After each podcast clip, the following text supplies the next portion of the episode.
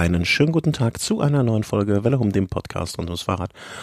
Und heute melden wir uns an einem Montag. Wir nehmen zu einer wirklich sehr, sehr ungewöhnlichen Zeit auf. Bist du noch beim Kaffee oder bist du schon beim Kuchen? Äh, Frühstückskaffee oder noch schon beim Mitt Mitt Mitt Nachmittagskuchen, meine ich?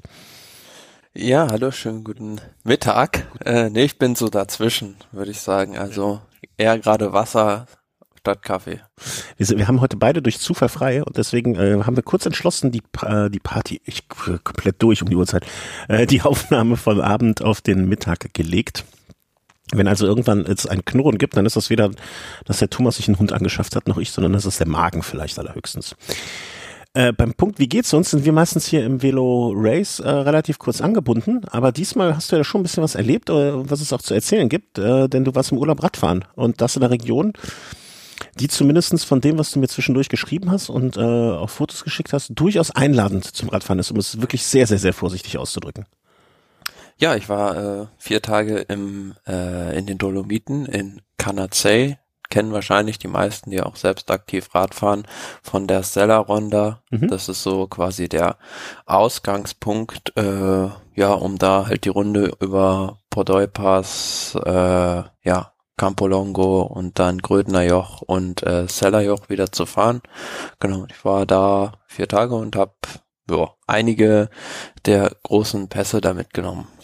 Jemand wie ich, äh, ich bin einmal die Sellerronda gefahren, so auch im Urlaub, so wie du es jetzt gemacht hast. Ähm, der fährt da hoch und er freut sich des Ausblicks und äh, guckt guck so ein bisschen rum, ist meistens damit, also ich zumindest meist damit beschäftigt, so, so wenig wie möglich ans Sterben zu denken, wenn ich jetzt bald tot vom Rad falle, wenn ich so kaputt bin.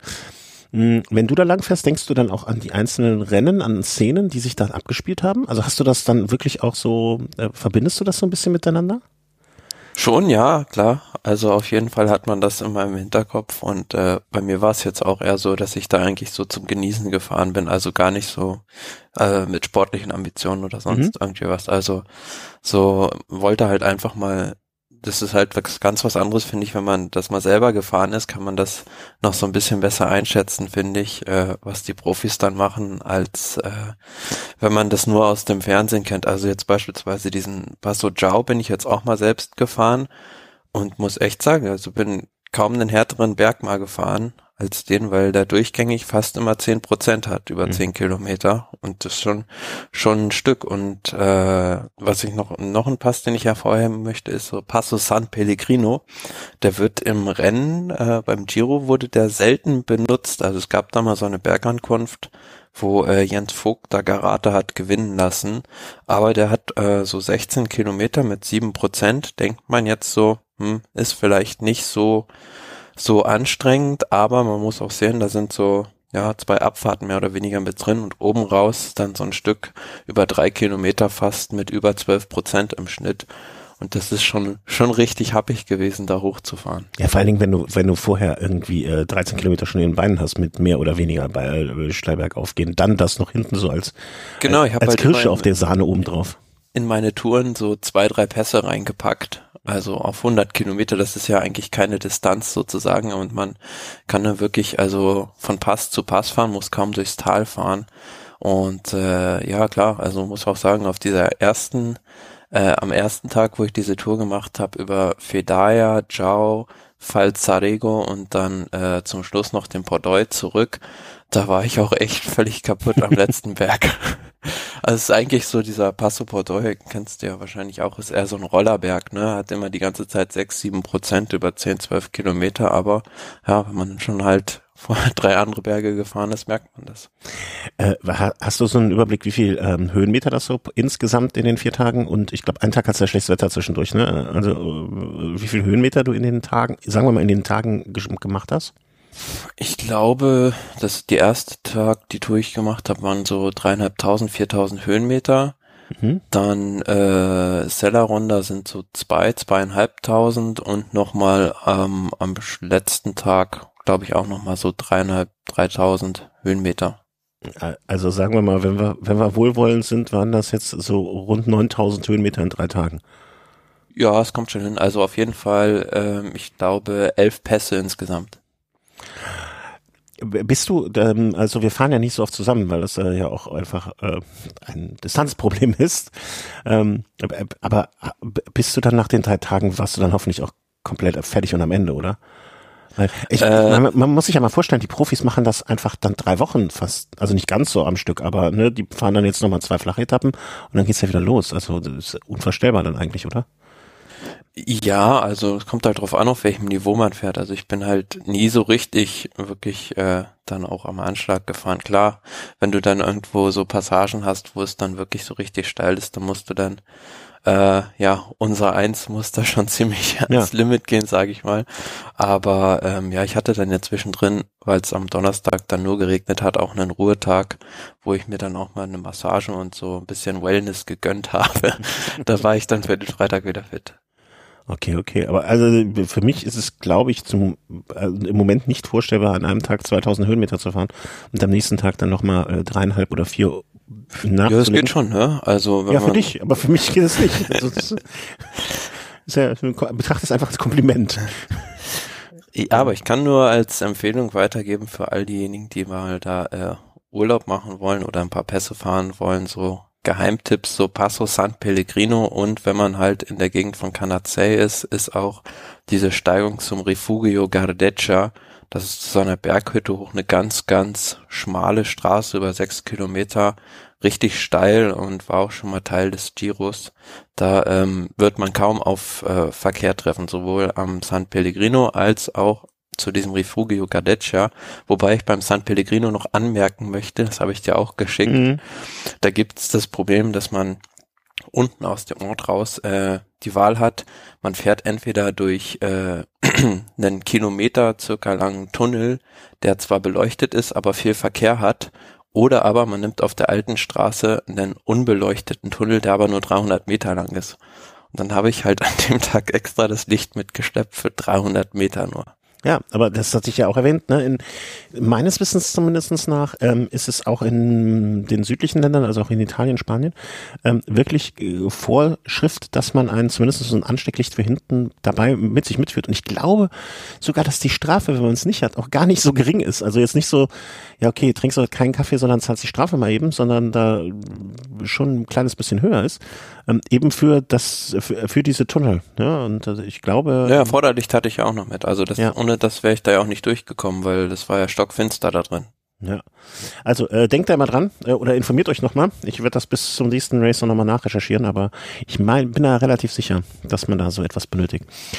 Jetzt hast du mich nur damit kurz aus dem Konzept gebracht, weil ich hatte eigentlich noch eine Frage. Ah ja, äh, Streckenplanung ist ja auch immer bei solchen Geschichten ein Ding. Und da gibt's ja die unterschiedlichsten Herangehensweisen. Äh, wie hast du die Strecken geplant und äh, wie, wie, wie, wie hast du das? Ich glaube, du hast einen ROX 11 von mir mal bekommen, ne? so ein Sigma. Tacho, bist du damit gefahren? Hast du dich damit äh, routen lassen oder wie, wie war das? Also mein erster Schritt war erstmal, dass ich in dem Ort, wo ich war, zum Tourismusbüro gegangen bin und habe mir so eine Radfahrkarte geben lassen. Mhm. Also weil ich bin ja eigentlich noch immer so klassisch ein Fan von Karten, muss ich ja, ja. zugeben. Und äh, deswegen habe ich auch gefragt, weil ich das ja weiß. die haben da ja auch äh, extra so äh, unter, also die machen sich da richtig Mühe im Val di Fassa, also die haben unterschiedliche Karten, so für Rennradfahrer, für Mountainbiker und so. Und da gibt's dann, habe ich dann so eine Karte bekommen mit acht verschiedenen Touren für Rennradfahrer mhm. in der Gegend und das ist auch sehr gut ausgeschildert. Dann habe ich mir die abends im Hotelzimmer dann nochmal angeguckt und habe dann äh, mir dann aber zusätzlich digital bei Komoot noch die Karte für den äh, Bereich Trentino gekauft und da dann sozusagen noch meine Strecken geplant und die auf den Rocks geladen. Hm, und der hat ja nur so eine äh, Brot, wie nennt man, man nennt das in der Fachsprache, glaube ich, Brotkrumen-Navigation, ne? Also dass da keine richtige Karte dargestellt ist, sondern du fährst mit dem Pfeil so einer Linie nach. Das hat auch gut geklappt. Wunderbar, ja. Also es ist zwar, wie soll ich sagen, äh, äh, ja, eine sehr, sehr rudimentäre Technik, aber funktioniert sehr gut, ja. Ja, ich bin damit auch schon mal in Italien unterwegs gewesen. Also das ist jetzt nun gut ein paar Jahre her, aber ich hatte damals so einen Garmin 500, der hatte das auch nur. Und ähm, ja, wir hatten ja früher nichts Besseres, ne? Und dann funktioniert es auch, auch. Und wenn man vor allen Dingen dann, wie du jetzt eh noch ein bisschen so auch Vorstellungskraft hat und mit Karten noch arbeiten kann, ähm, dann, dann reicht das ja wahrscheinlich auch, auch so. Ja, cool. Klingt, äh, klingt sehr, sehr, sehr schön. Ich denke mal, wenn ein Hörer nochmal da Interesse hat oder genauere Nachfragen äh, zu den Pässen oder sonst was, kann er sich gerne hier in den Kommentaren austoben. Mm, und äh, ja, viel Gute. Äh, du, du bist dann aber an einem Ort gewesen und bist immer von da aus losgefahren, ne? Also hast du quasi deine, deine Base gehabt und bist da gestartet. Genau, immer von Kanazei aus, das bietet sich wunderbar an. Oder wenn man halt noch äh, ein Tal weiter will, weiter, kann man auch äh, Araber da als guten Ausgangspunkt. Ah, okay. Gut, du warst jetzt gerade ganz kurz weg. Ich hoffe, das äh, ist, ich bin hier in einer anderen Aufnahmesituation. Das ist irgendwie nur ein einmaliger Aussetzer gewesen. Ähm, das lassen wir jetzt einfach mal so. Ja, schön, klingt gut, klingt fantastisch und ähm, ich weiß, dass du eigentlich jetzt auch schon zum weiteren nächsten Urlaub ne, auf dem Sprung bist fast, möchte man sagen. Äh, ich, ja auch bald, also hier Urlaub, Urlaubszeit, deswegen haben wir diese Folge auch an einem Montag zu dieser ungewöhnlichen Zeit dazwischen geschoben ähm, und springen jetzt mal kurz noch zurück zur Europameisterschaft. Also so eine, ähm, wie soll man sagen, so ein Ereignis, was sich ja irgendwie im Radsport, naja, ich sag mal so, unterm Radar läuft, nicht so wirklich hochgehängt wird und ähm, ja, jetzt so, so naja, also wenn du, wenn du einen Profi fragst, der nicht gerade selber mal Europameister geworden ist, was hältst du von der Europameisterschaft, werden die wahrscheinlich die meisten sagen, ach ja, das gibt's ja auch. Ja, aber ich finde, das ist ein Event, was jetzt in den letzten Jahren äh, durch das Format sehr gut angenommen wird und auch viel Werbung für sich machen konnte in diesem Jahr. Mhm. Ist, ist vielleicht auch so, dass man, dass so eine Europameisterschaft, weißt du, da treffen sich ja, dadurch, dass der gesamte Rennzirkus ja eh sehr europazentriert sind, ist, ne, und viele europäische Profis, also jetzt bei den großen Grand Touren und so weiter, dass nun mal Europa da so von den Kontinenten der führende ist, ähm, ja, ist, ist finde ich so eine, so eine panamerikanische Meisterschaft oder südamerikanische Meisterschaft, finde ich vielleicht noch ein bisschen interessant, obwohl Südamerika, so afrikanische Meisterschaft, asiatisch, finde ich vielleicht noch interessanter, weil da andere Namen dann auf dem Tableau sind. Aber ähm, Europameisterschaft, dort gab es dann äh, Zeitfahren der was natürlich auch so ein bisschen vielleicht eigentlich hätte sein können, ein Ausblick auf das Zeitfahren der WM. Ähm, und es war aber von der Charakteristik her, es war glaube ich deutlich kürzer und dementsprechend, nun ja, kann man nicht unbedingt von dem einen auf das andere schließen. Nee, also das Zeitfahren bei der Europameisterschaft war nur 22 Kilometer lang. Das war, äh, also fand in Trento in diesem Jahr statt, die Europameisterschaften. Kennen vielleicht auch einige Hörer. Ähm, da kann man auch wunderbar da durch dieses Tal fahren und dementsprechend war, haben sie das auch gemacht und der Kurs war brettflach. Mhm. Ja, 22, viel kürzer. Naja, und ähm, also wenn man sich das anschaut, dann sind halt so, so ein Remke Evenepoel ähm, zum Beispiel, hätte ich jetzt auch nicht gedacht, dass er, also er ist ja ein guter Zeitfahrer, aber hätte ich da, hätte ich jetzt vielleicht da nicht unbedingt so vorne gesehen, also in guter Form. Pogacar dagegen, den ich jetzt vielleicht schon doch ein bisschen weiter hinten vorne gesehen hätte. Weiter hinten, also. Ja, aber da sieht man mal so, dass so ein ja, wie soll man sagen, WM oder EM-Zeitfahren oder so ein solitäres Zeitfahren ganz was anderes ist als mhm. bei einer Tour de France beispielsweise. Da hat ja Tadej Pogacar da das Zeitfahren dominiert und da ja jetzt auf einem Kurs von 22 Kilometern Länge eine Minute 21 verloren. Das nivelliert wieder so ein bisschen auch seine Zeitverfähigkeiten ein. Ja. Und wie du schon sagst, dass halt so ein Zeitfahren bei einer Grand Tour vielleicht auch deutlich mehr über, nicht unbedingt über den, die Zeitfahrqualitäten, sondern über die Regenerationsfähigkeiten und auch ein sich einteilen und, ähm, ich will nicht sagen taktisches Fahren, aber naja, wie man sowas angeht dann vielleicht, ne, dass das vielleicht viel mehr darüber aussagt, als jetzt äh, so etwas äh, aus dem Kontext genommenes Zeitfahren. Mhm. Eben genau, ja. Nur der beim Zeitfahren jetzt bei der EM, der Sieger vielleicht ein bisschen überraschend für einige, weil man doch eher, ja, einen Filippo Ganna vorne erwartet hätte, der wurde aber um acht Sekunden von Stefan Küng geschlagen. Ja. Aber ich, Küng ist es ja auch nicht das erste Mal, dass er beim Nö, er hat seinen Titel ja sogar verteidigt. Ja. Ah, okay, das hatte ich gar nicht mal am Schirm, dass er. Aber vielleicht ist er einfach, ähm, braucht Gunner einfach ein bisschen mehr, um den Motor anzuwerfen und ein Küng fadet dafür nach hinten ein bisschen raus, ne? Also, dass er einfach, vielleicht sind das einfach so 10, 15 Kilometer, die einem Gunner da fehlen bei so einem kurzen Zeitfahren, um ähm, schlussendlich äh, seine ganze Klasse auszuspielen. Aber stimmt, äh, letztes Jahr ist er das auch geworden. Ist er letztes Jahr World Champion? Nee, nee, 2020, ja. Nee, da ist er bei den Europameisterschaften auch Erster geworden. 24. Ah, hier unten ist da war das. Ja, ja, ja, ich habe gerade ich, ich weiß, wovon ich irritiert war. Ich habe ähm, äh, bin hier durch die äh, Palmares vom letzten Jahr gegangen und da habe ich gesehen, 31.10. National Championship Switzerland Road Race. Also ne, letztes Jahr Schweizer Meister geworden. Aber dass die erst Ende Oktober gewesen sind im letzten Jahr, das hat mich so ein bisschen beim Durchscrollen hier so, ich so, hä, was? Welt, nationale Meisterschaften sind doch viel früher. Äh, aber ja klar, hier, ein 24.8. ist er Europameister geworden und dann immerhin auch noch Dritter bei der Weltmeisterschaft. Ne? Also ähm, diese aus Kontext genommenen Zeitfahren sind offensichtlich äh, liegen ihm sehr, sehr gut. Ähm, ansonsten mal, also Zeitfahren halt, ne? Ähm, hm? Du klar, ja, setzt Max es an. Walscheid vielleicht noch äh, ah, erwähnbar okay. als Platz 5. Also man hat ja Max Walscheid früher immer gedacht, das wäre ein Sprinter, aber im Prinzip machte so die umgekehrte Entwicklung von Marcel Kittel durch, der ja vom Zeitfahrer zum Sprinter geworden ist und Max Walscheid wird jetzt vom Sprinter zum Zeitfahrer. Ja, also mit 28 Jahren Neko Becker Profi. Ähm, ist er denn, hat er denn schon mal ein Zeitfahren dieses Jahr? Also, vielleicht, vielleicht ist er auch einfach nur besonders gut drauf. Also, naja, im Dritter ist er auch im Zeitfahren der äh, deutschen Meisterschaften geworden dieses Jahr. Hm, gucken wir mal, gucken wir mal, wie es da weitergeht in die Richtung. Hm, kommen wir zum Road Race, also zum Straßenrennen. Und da hast du in unser wunderschönes Dokument reingeschrieben, äh, Fuß bei Evenepoel. Was hat ihn denn so geärgert? Ja, es war äh, so ein typisches Remco Evenepoel Rennen, wo er schon ja sich richtig austoben konnte weit vor Ziel. Da hatte ich also vom Start weg, das waren 180 Kilometer rund über einen mhm. hügeligen Parcours, sag ich mal, rund um Trento, äh, ging es da ordentlich zur Sache und ähm, haben sich mehrere Gruppen unterschiedliche Fahrer zwischendurch abgesetzt und es hat ja sehr, sehr lange gedauert, bis dann diese Favoritengruppe sich zum Schluss abgesetzt hat. Aber treibende Kraft war da immer Remco Evenepoel, der dann ähm, ja mit mehreren Attacken auch diese Spitzengruppe auseinandergepflügt hat, sage ich jetzt mal.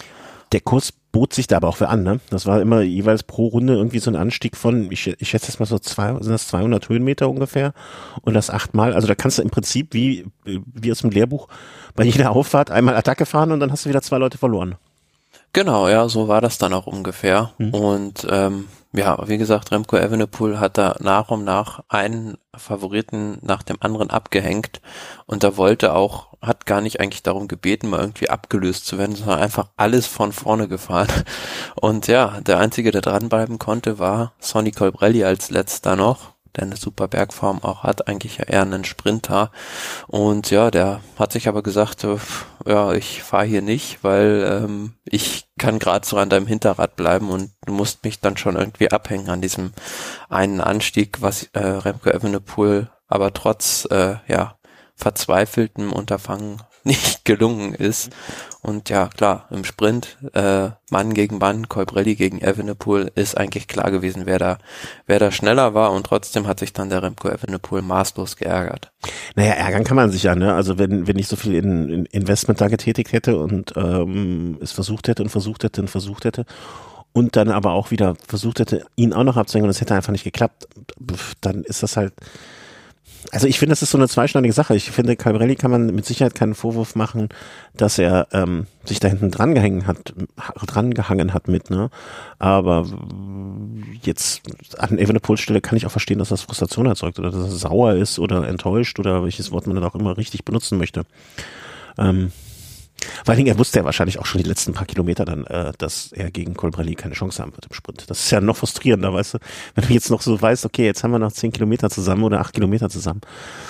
Und das, wird nix. Hm, ärgerlich. Aber Colbrelli hat auch eine, äh, wie ich finde, ne, der hat ja jetzt auch vor kurzem das, weiß ich, ob wir das hier erwähnt haben, die Benelux-Tour gewonnen. Ja, genau, hatten wir in der letzten Sendung auch. Ja, ne, also hat auch äh, hier irgendwie Tour de France drittes, äh, dritter Platz in der Punktewertung, italienischer, also der hat einfach, glaube ich, so ein bisschen, wenn man sich die Punkte zumindest anguckt, die beste Saison bisher überhaupt. Also einfach in der Topform. Das ist definitiv so und ähm, mit Sicherheit auch jetzt Hinblick auf die WM einer, auf den man dann gucken muss. Aber man muss ja sagen, bei dieser Europameisterschaft ähm, sind die Italiener ja traditionell immer sehr stark. Also kann mich dran erinnern, im Jahr davor war da 2020, glaube ich, Nizzolo Europameister. Trentin war da mhm. auch schon mal Europameister. Also und jetzt dann vor allem einen Heimsieg in Trento für die Italiener. Was Schöneres gibt's ja kaum. Ja, finde ich jetzt schon eine sehr harte, was Schöneres. Nee, aber stimmt schon. Also, ne, warum schaffen die es denn bei den Europameisterschaften regelmäßig weiter und gut vorne zu sein, aber bei den Weltmeisterschaften, wo ich jetzt mal so rum sage, da kommen ja jetzt auch nicht mehr so viel dazu, die noch besser sind. Ähm, warum schaffen sie es da nicht? Ja, will ich sagen, das äh, ist halt so eine Nische so ein bisschen noch der Wettbewerb, ne? Wenn du dich halt äh, als Nationalmannschaft früh auf eine Mannschaft festlegst und auch explizit dich darauf vorbereitest, sprich den Kurs genau anguckst und ja, für einen Fahrer wie Colbrelli war das ja jetzt auch fast ein Heimspiel. Also er kommt aus Desenzano del Garda, also da am Gardasee ist ja jetzt auch nicht so weit weg von Trento. Mhm. Von daher gehe ich jetzt mal davon aus, dass er den Parkour auch recht gut kannte. Naja, aber trotzdem, das eine, also weißt du, alles, was du jetzt an Argumenten dafür ausgegeben hast, warum, wie man so ein Ding gewinnt, das könnten sie auch bei der WM. Also weißt du, es spricht ja jetzt nichts dagegen. Ja, bei der, bei der, bei der WM ist halt das Problem, dass die Konkurrenz noch viel größer ist. Also hier hast du ja nur einen, wie soll man sagen, einen äh, Abschnitt des Favoritenfelds gehabt, was bei der WM an Start ist. Also mhm. Wout van Aert war jetzt hier beispielsweise gar nicht dabei, in Alaphilippe, die waren da ja alle noch äh, in Großbritannien irgendwie beschäftigt mhm. bei der Tour of Britain. Also dann, ja. dann ist die, dann ist die EM doch nur eines von diesen, ähm, ich zitiere an dieser Stelle immer wieder gerne shitty, Little Shitty Races, ähm, wo man, wenn man da gewonnen hat, dann sich jetzt auch nicht so viel drauf einbilden kann. Wenn man ne, es ist eine schöne Generalprobe für die WM einfach mit reduziertem Favoritenfeld sagen. Hm, okay, also ab sofort benennen wir die EM auch als Generalprobe. Ähm, ja, Colbrelli, herzlichen Glückwunsch. Äh, Europameister für dieses Jahr. Bis, weißt du, wo nächstes Jahr die Europameisterschaft? Gab es gab's die Europameisterschaften eigentlich schon mal in Deutschland? Nein. Ich gerade. Warum nicht? Warum, warum, warum, warum machen wir das nicht mal? Ich glaube, dafür ist das Event ein bisschen zu klein. Also eine WM gab es ja, glaube ich, äh, zuletzt Ach, in Stuttgart ja. und ähm, ist jetzt, glaube ich, dann auch Sauerland wollte sich da irgendwie bewerben. Aber äh, so eine EM ist, glaube ich, von der Tragweite, was dann den Profit sozusagen für diese Region an Tourismuswerbung und sonstigen betrifft, äh, von der Strahlkraft zu klein, als dass man dafür ja diesen Aufwand mit Absperrung und äh, Sicherheitsmaßnahmen, die ja in Deutschland teilweise nochmal erhöht notwendig sind. Also ich habe das jetzt bei Ashbourne Frankfurt wurde das ganz gut gesagt. Da gab es ja mal diese Geschichte, dass da jemand mit einem Maschinengewehr ins mhm. äh, Peloton schießen wollte und deshalb das Rennen abgesagt wurde. Und seither hat man wohl äh, für Radrennen die Sicherheitsauflagen da nochmal extrem verschärft, dass da in jeder Einfahrt gefühlt ein Betonpoller oder ein Polizist stehen muss. Und von daher glaube ich, dass sich das nicht so lohnen würde, die EM auszurichten in Deutschland. Mhm, okay. Ja, ich dachte mir eher so nach dem Motto, okay, ne, wenn es in Deutschland schon so schwierig ist, große Radrennen auszu, äh, zu veranstalten, ne, vielleicht sollte man das dann einfach mal wieder mit so kleineren Sachen versuchen. Andererseits gibt's natürlich auch so, jetzt sage ich mal, Landstriche in Deutschland oder auch äh, größere Städte, wo jetzt, äh, sag ich mal, nicht so viel los ist und äh, wo man das besser machen könnte. Wäre vielleicht eine Option. Ich sage ja auch immer, der Nürburgring, der ja schon mal äh, Veranstaltungsort war, ist doch wie gemacht für sowas. Äh, das, das Sowas bietet sich immer an, ne? So Rundkurse, also ja, Nürburgring beispielsweise ja. ist da ein sehr gutes Beispiel.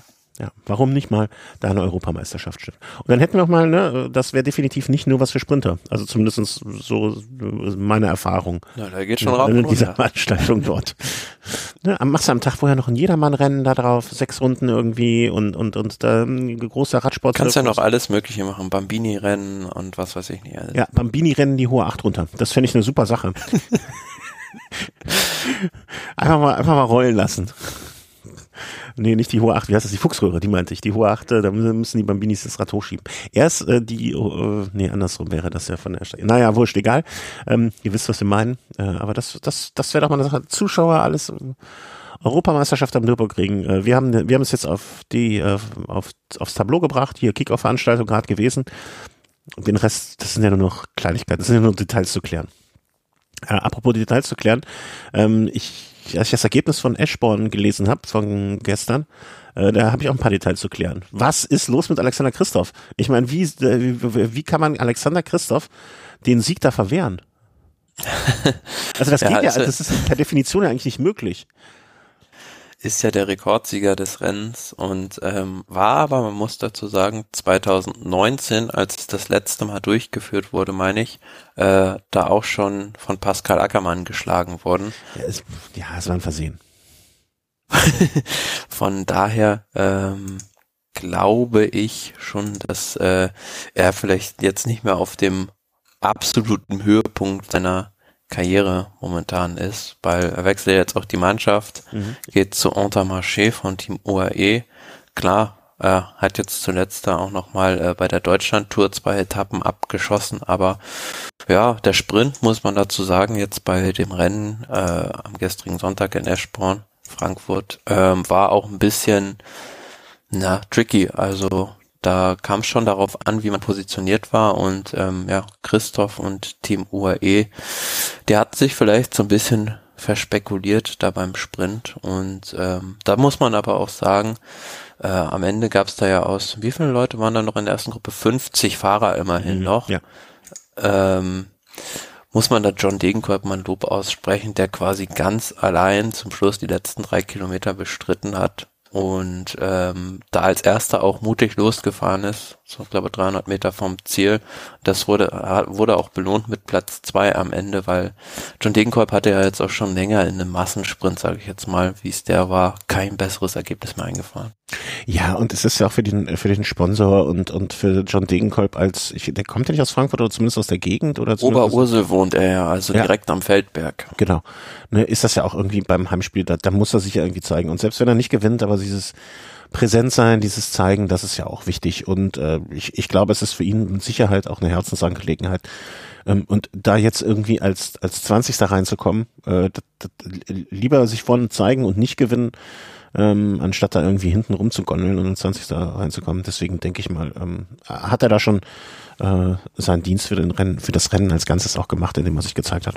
Und mal, wenn es einen gibt, der schneller ist, mein Gott, Alpecin Felix mit äh, Jasper Philipsen, der, der, der hatte einfach am Tag die besten Beine. Also ähm, insofern, wie, wie hast du denn, ich hab, ich war gestern selber auf einer Radveranstaltung, deswegen habe ich überhaupt nichts mitbekommen und als ich zurück, zurückkam, Grüße an der Stelle an alle, die äh, beim dritten RCC äh, Regio Gravel mit dabei waren, ähm, als ich dann zu Hause ankam, war ich ziemlich zerstört und konnte gar nichts mehr gucken. Ich habe dir schon krude, krude Nachrichten geschrieben, die, die ne, wo, wo ich dachte, wo du wahrscheinlich dachtest, ja, was will er jetzt von was, was, wie? Ähm, ähm, wie war denn das Rennen so insgesamt? Also Berichterstattung wieder über den HR und an der Strecke hoffentlich nicht zu viel los, aber auch nicht gar nichts? Äh, ja, also ich glaube, Zuschauer waren ja so gut wie gar nicht oder wenige nur äh, an der Strecke, weil natürlich immer noch so ein bisschen durch die Corona-Auflagen bedingt. Mhm. Und ähm, ansonsten war das halt wieder, ja, tippitoppi organisiert, muss man ja sagen. Das ist immer sehr gut in Frankfurt.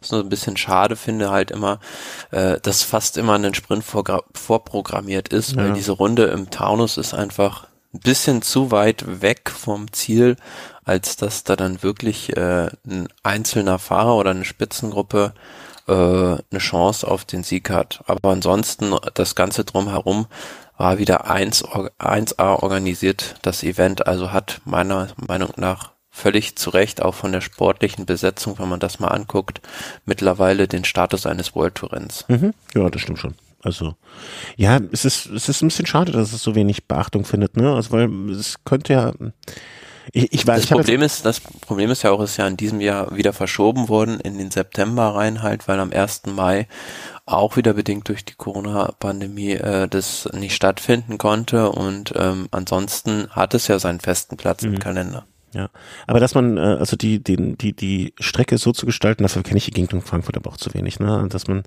ich meine, Frankfurt ist einfach zu weg, zu weit weg von diesem ganzen interessanten Bergdingern sozusagen, ne? Also straight aus, straight vom Feldberg wieder zurück nach, ähm, ähm, nach Frankfurt wäre halt wahrscheinlich immer noch zu lang und zu weit.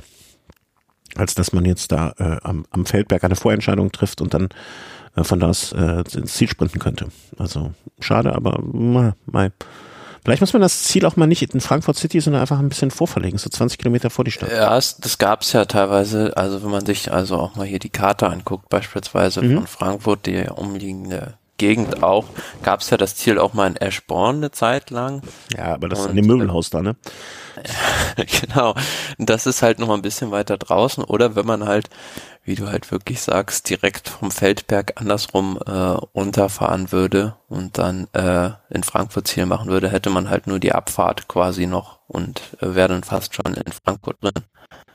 Ja, also so oder so, das, äh, wir müssen den Feldberg rübertragen. Das ist die einzige Lösung, die einzig vernünftige Lösung.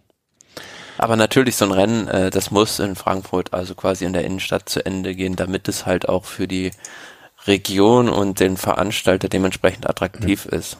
Im Grunde genommen haben wir hier in Köln ja das ein ähnliches Problem.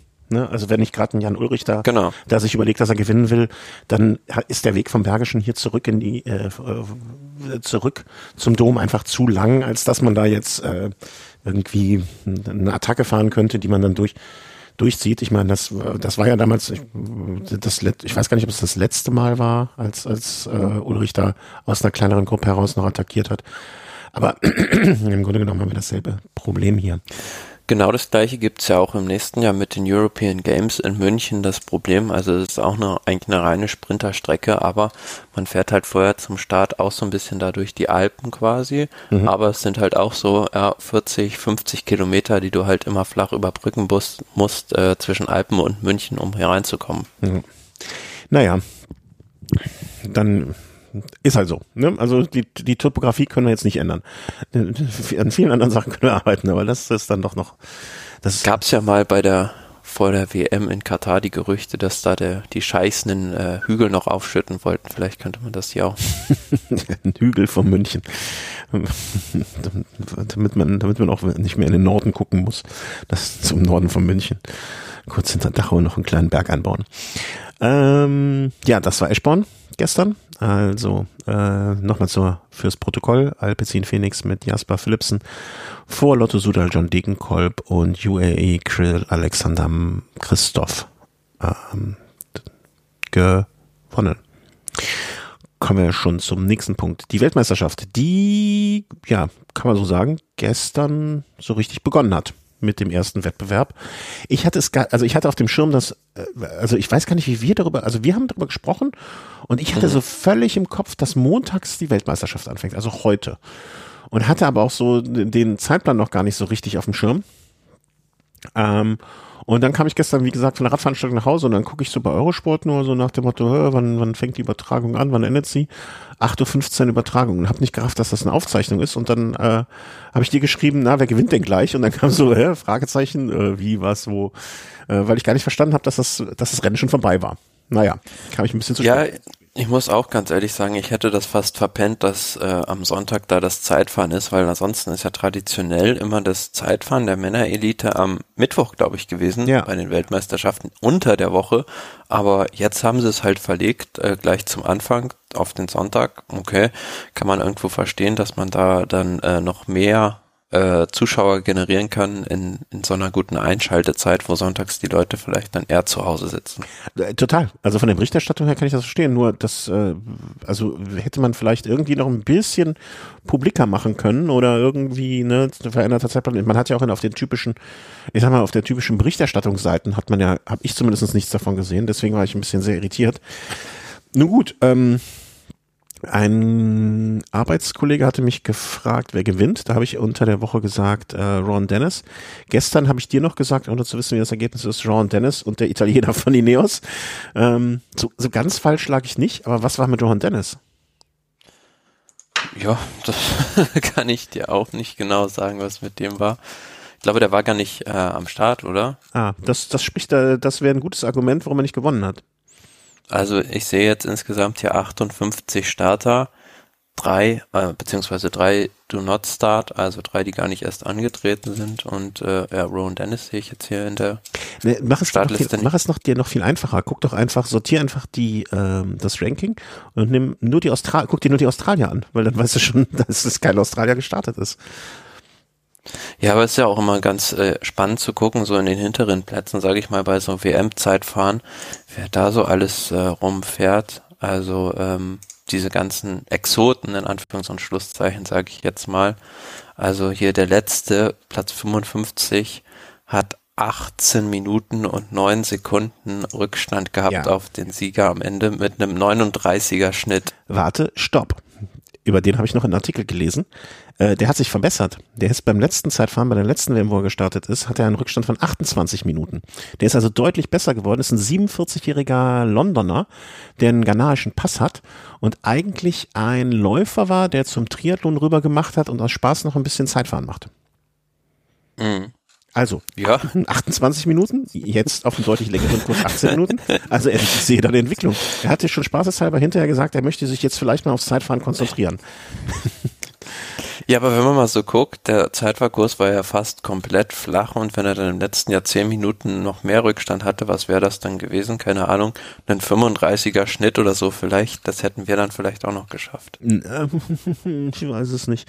Äh, Der ist übrigens auch noch äh, 47 Jahre alt. Ne? Das muss man vielleicht auch noch dazu sagen. Ähm, War hier auf Radsport News ein kleiner Artikel äh, über ihn. Hm, 19, 2019 ist er gestartet in Yorkshire. Wahrscheinlich, weil es eh in England Mhm. war. Hm, Und äh, doch waren es bei der Weltmeisterschaften vor zwei Jahren noch über 28 Minuten, sogar das Rückstand auf sogar dem längeren Kurs äh, auf 8 Minuten, 18 Minuten runterschrauben. Vielleicht sollte ich mich jetzt aufs Zeitfahren spezialisieren, flachste der 47-Jährige weiter. Aber das sind doch die Weltme das, das sind so Geschichten, die machen für mich Weltmeisterschaften, Olympische Spiele und so weiter aus ein bisschen. Ne? Und Auf jeden Fall. also ich weiß nicht, ob ich einen 40er Schnitt dahin gelegt hätte auf 45 Kilometer. Das möchte ich, würde ich nicht von mir behaupten wollen, dass ich das hingekriegt hätte. Nun ja, also hinten tummelte sich da einiges rum. Da sind auch so Länder, die man sonst seltener vorne. Da kenne ich die ganzen Flaggen gar nicht, um ehrlich zu sein. Nee, also bei der panamesischen Flagge musste ich jetzt auch gerade grübeln. äh, aber ja, in der Tat, ähm, die pakistanische Flagge hätte ich jetzt auch nicht erkannt. Aber das ist auch echt. Ich, habe hier schon mehrfach gesagt, äh, Geografie ist auch nicht meine Stärke.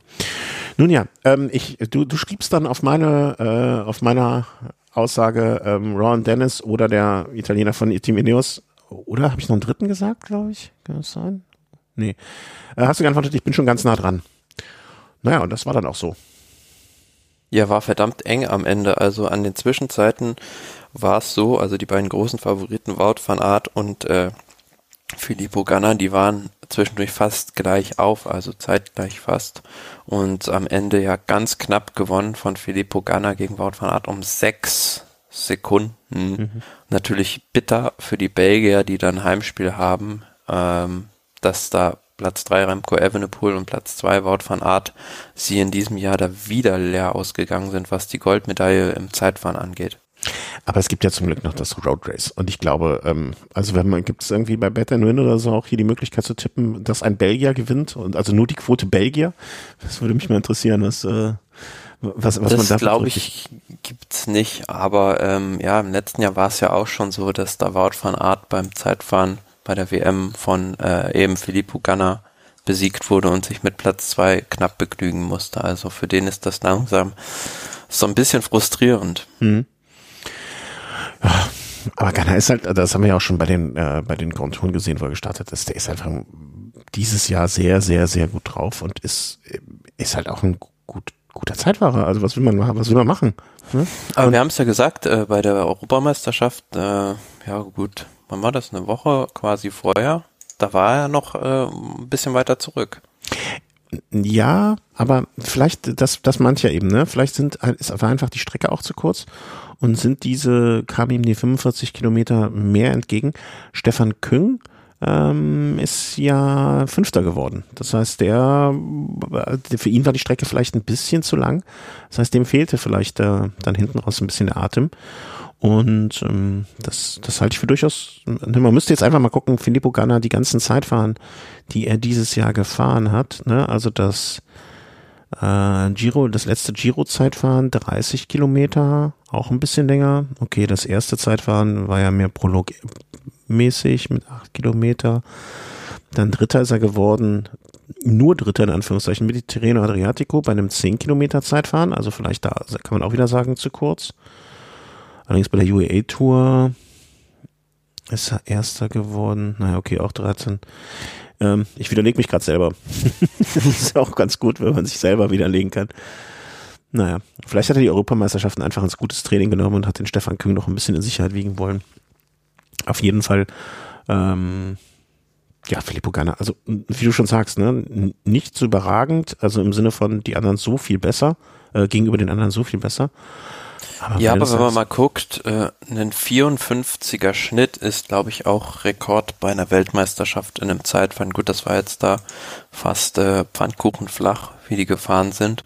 Aber das ist natürlich schon Wahnsinn, sowas über was waren es jetzt, vier über äh, 43. 43 Kilometer zu fahren.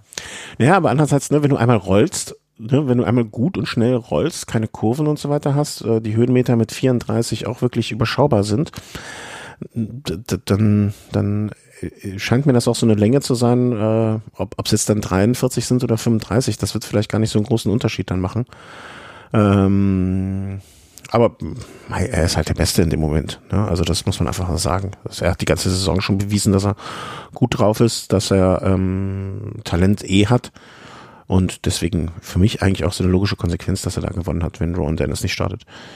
Ähm, Tony Martin muss man natürlich drüber sprechen. Ähm, er hatte sich da nochmal groß darauf vorbereitet und hat auch gesagt, hier, ich bin nicht angetreten oder ich werde nicht antreten, um Sechster zu, Sechster zu werden.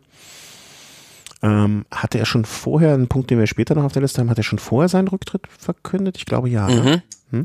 Ja. Also das heißt auch, finde ich irgendwie mit wenig Ballast irgendwie, ne? Also sowas, sowas bekannt geben zu müssen bald, das finde ich, kann ich mir auch vorstellen, dass das ein Sportler blockieren kann oder, oder ne, so, so ein Grübel darüber. Man kann ja auch froh sein, ähm, dass so eine Entscheidung dann ausgesprochen ist, aber dann leider nur Sechster geworden. Mit einer Minute 18, was ja schon auch bei der Streckenlänge, ne, aber bei dem, bei dem Zeitfahren jetzt nicht wirklich jetzt so, dass man sagt, oh, das war aber knapp. Naja, aber ich finde viel mehr, also es ist schon ein Top-Resultat, wenn man mal guckt, wer da alles vor ihm ist. Da hätte man jetzt nicht viel mehr erwarten können von dem Tony Martin in dem mhm. fortgeschrittenen Alter und auch mit den äh, Ergebnissen, die er jetzt zuletzt immer in den Zeitfahren abgeliefert hatte. Von daher ist der sechste Platz da absolut formidabel. Das, das mich auch gar nicht am Abreden stellen, aber so wie seine Äußerungen vorher, hm, die haben bei mir schon so ein bisschen gedacht, oh, dann könnte es ja vielleicht nochmal für mich reichen, ne? Oder habe ich mich da von seinem eigenen Optimismus blenden lassen? Ich glaube, der Toni Martin ist da auch schon öfter mit aufgefallen, dass er äh, da Ziele definiert, die höher sind als das, was er am Ende erreichen kann. Du meinst also, er wird jetzt in seinem zweiten Lebensabschnitt äh, direkt zum äh, Oberhauptkriminalkommissar äh, sich dann hochschwingen und der Leiter der Mordkommission ähm, Cottbus oder was? Weiß ich nicht, vielleicht wird er auch gleich Polizeipräsident. Polizeipräsident, genau. Polizeipräsident von Cottbus ist mein neuer Karriereziel. springen wir gleich wieder hin zurück äh, zu der Stelle. Ähm, aber ja, das war schon mal das Zeitfahren. Und äh, vielleicht machen wir noch einen kleinen Ausblick. Also eins, äh, warte mal, eins hatte ich noch, äh, hatte ich noch gedacht, das muss man auch noch erwähnen, ähm, dass auch Max Walscheid hier wieder ne, Elfter geworden ist, knapp hinter Pogacar. Also was du eben angedeutet hast, der, der Wechsel vom Sprint, reinen Sprinter zum Zeitfahren. Ich meine, wenn man Toni Martin jetzt rausschmeißt, äh, dann ist er nächstes Jahr, wäre er dann Walscheid der beste äh, Zeitfahrer den wir haben. Ja, klar. Also da ist momentan auch so ein bisschen ein Vakuum, sage ich jetzt mal, in Deutschland da, dass da jetzt keiner auf dem Niveau, wie es früher Toni Martin äh, war, da ist und ähm, muss man mal sehen, ob der jetzt einer reinstoßen kann. Mhm. Ja, mal gucken. Also ich, ich glaube, mh, hm, aber nee, da, da können wir vielleicht später nochmal bei dem Punkt Sonstiges drauf eingehen. Ähm, bisschen Vorausschau der Weltmeisterschaften. Was kommt jetzt in den nächsten Tagen? Was äh, finden jetzt hier für Rennen statt? Hatte ich gerade schon offen und habe es wieder zugemacht, ich Idiot. Äh, ja, also äh, heute, ja, Tag der Aufnahme, ist ja der Montag, der 20. September und da geht's ja jetzt munter weiter, sage ich mal. Da ist jetzt heute schon das U23 äh, Zeitfahren der Männer und mhm. auch das Elite-Zeitfahren der Damen. Und dann geht's weiter am Dienstag. Bei den Damen, außer, wir sprechen über die Damen ja sehr, sehr selten, weil wir einfach zu wenig Ahnung haben. Ne? Nicht, weil wir deren Leistung nicht äh, irgendwie honorieren wollen würden oder weil ich das nicht mindestens genauso, ähm, wie soll man sagen, äh, fantastisch finde, was die leisten gegenüber den Männern. Nur wir haben, wir konzentrieren uns einfach auf die Männer, einfach, weil wir auch eine begrenzte Zeit haben. Aber den Damen ist, glaube ich, auch die letztjährige, also die aktuelle Weltmeisterin gar nicht angetreten. Das heißt, da ist sozusagen der, der, der, der, der, der ähm, Titel vakant jetzt und äh, kann man gespannt sein. Ne? Da gab es, glaube ich, auch zwei Favoritinnen, hatte ich so in einem Artikel mal überflogen. Ne? Noch, wer war das? Noch Holländerin und äh, Reusser und Van Annemiek. Äh, Annemiek van Fleuten, Marlene Reusser sind die beiden, die so die Favoriten heute sind. Wollte ich nur kurz erwähnen, einfach an der Stelle. Morgen geht's genau, dann, morgen geht's dann am Dienstag dann weiter mit dem äh, Zeitfahren der Juniorinnen und mit dem äh, Junioren-Zeitfahren der Männer dann auch dementsprechend. Dann äh, am Mittwoch ist dieses Mixed Relay, also gemischte Zeitfahren sozusagen. Wo ich, wo ich gehört habe, ich habe die Rückmeldung von jemandem gelesen, also von äh, hier der Micke Krüger, ähm, dass die wirklich sehr, sehr angetan war davon. Also dass das eine echt spaßige, schöne Geschichte war. Und äh, dass das so, so vom ganzen Team auch als ähm, als sehr, sehr, also alle sehr glücklich und schön, schöne Veranstaltung, schöne, schöne Sache, ein schöner Wettbewerb. Und ich glaube, ähm, das werde ich mir am Mittwoch auch mal angucken, weil habe ich bisher noch nie gesehen, ehrlich gesagt, also so live oder in der Aufzeichnung, so ein Mixed-Wettbewerb und ähm, finde ich ganz cool eigentlich. Zum Angucken mit Sicherheit, ja. Also muss sich da auch erstmal selbst so ein bisschen mit dem Wettbewerb vertraut machen, wie das überhaupt der ganze Ablauf ist. Aber ähm, ja, eine gute Veranstaltung. Ja, also auch mal, ich finde ja, wir, wir kritisieren hier oft den Radsport, dass er so wenig experimentierfreudig ist oder so wenig Bewegung ist und so weiter. Da finde ich das mal, da finde ich das eigentlich ganz cool, dass man das mal ausprobiert. Oder dass man überhaupt etwas mal ausprobiert. Definitiv, ja. Und am äh, Donnerstag ist dann sozusagen Ruhetag. Und ähm, am Freitag geht's dann weiter mit dem Juniorinnenrennen und dem U23-Rennen der Männer. Und äh, ja, Samstag dann das äh, Juniorenrennen der Männer, das äh, Eliterennen der Damen und am Sonntag dann das Eliterennen der Herren. Ja, 268,3 Kilometer durch Belgien ähm, und alles andere als ein belgischer Sieg. Ja würde ganz Belgien in eine nationale Krise stoßen. ja, wobei da so die Frage ist, die ich mir stelle, kriegen die sich oder können die da ihre Egos so zurückfahren, dass sie sich auf einen Kapitän da einigen können? Nein, können die nicht. das ist äh, das. Äh, also ich kann es mir schwer vorstellen, aber ich glaube, dass die wirklich bis zu einem sehr, sehr, sehr späten Zeitpunkt im Rennen sich für die Sache zusammenreißen und ab dann wird's dann äh, also ich, ich kann mir gut vorstellen, dass am Ende, ich meine, bei so einem WM-Rennen ist es ja meistens so, das Ausscheidungsrennen wird sein, dass ähm, eine Gruppe am Ende des Tages zusammen sein wird von, sagen wir mal, grob fünf bis zehn Fahrern. Und da werden zwei Belgier drin sein und die werden sich dann am Ende bekriegen bis aufs Messer. Und wenn sie dann am Ende gewinnen, ist es egal. Und wenn sie es nicht gewinnen, dann werden sie die nationale Schande für die, für, fürs nächste kommende Jahr sein. So, so also für, ist meine Prognose. Für mich gibt es also drei Top-Favoriten. Wout van Aert, Mathieu van der Poel und Julian Alaphilippe, die mhm. bisschen über dem Rest stehen. Wobei ich so ein Remco Evenepoel halt auch noch dazu zählen würde. Und bei dem stellt sich halt immer so die Frage, ist der bereit, sich da auch im Team einzubringen oder fährt er einfach sein eigenes Ding? Ja. Kann ich mir auch gut vorstellen. Also, und das, der Parcours ist ja auch, also wirklich wenn man sich da anguckt, diese kleinen Anstiege, die da ähm, bei, auf der ähm, Karte von Pro Cycling Stats, also die, die sind so eng beieinander, da sind so viele, dass man die gar nicht mehr einzeln identifizieren kann auf dieser Strecke. Ich weiß nicht, ob du den gleichen Link äh, ja. auch schon hast. Man, man weiß gar nicht mehr, wo man hingucken soll. Und das wird auf jeden Fall an dem äh, kommenden Sonntag ein Gemetzel des vom Feinsten. Ja, aber wenn man mal zurückblickt auf die letzte Weltmeisterschaft, dann war es ja so, dass Alaphilippe da vorne weggefahren ist und dann durchaus noch die Chance bestanden hätte, dass Van Aert wieder hingekommen hinkommen könnte, äh, um einen Sprint dann zu gewinnen.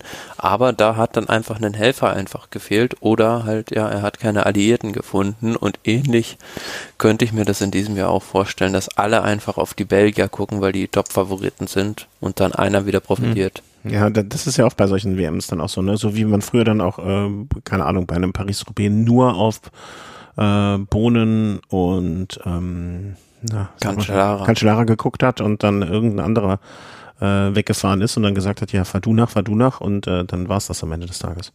Wird bestimmt eine spannende Veranstaltung am Sonntag. Ich muss mal, muss mal gucken, dass ich das irgendwie hier. Ja. Weißt du, wann Start ist?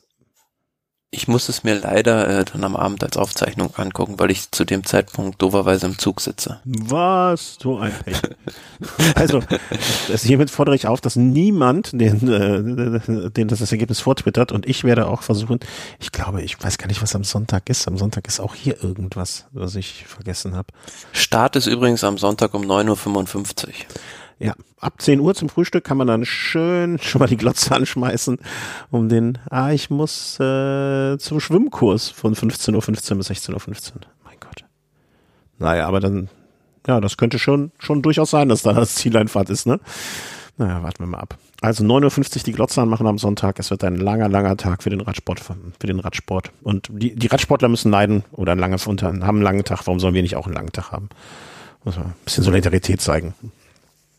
Hm, schaust du in irgendeinen anderen Wettbewerb jetzt äh, nochmal so gezielt und auch groß an? Oder sagst du, okay, Juniorinnen, Junioren, U23?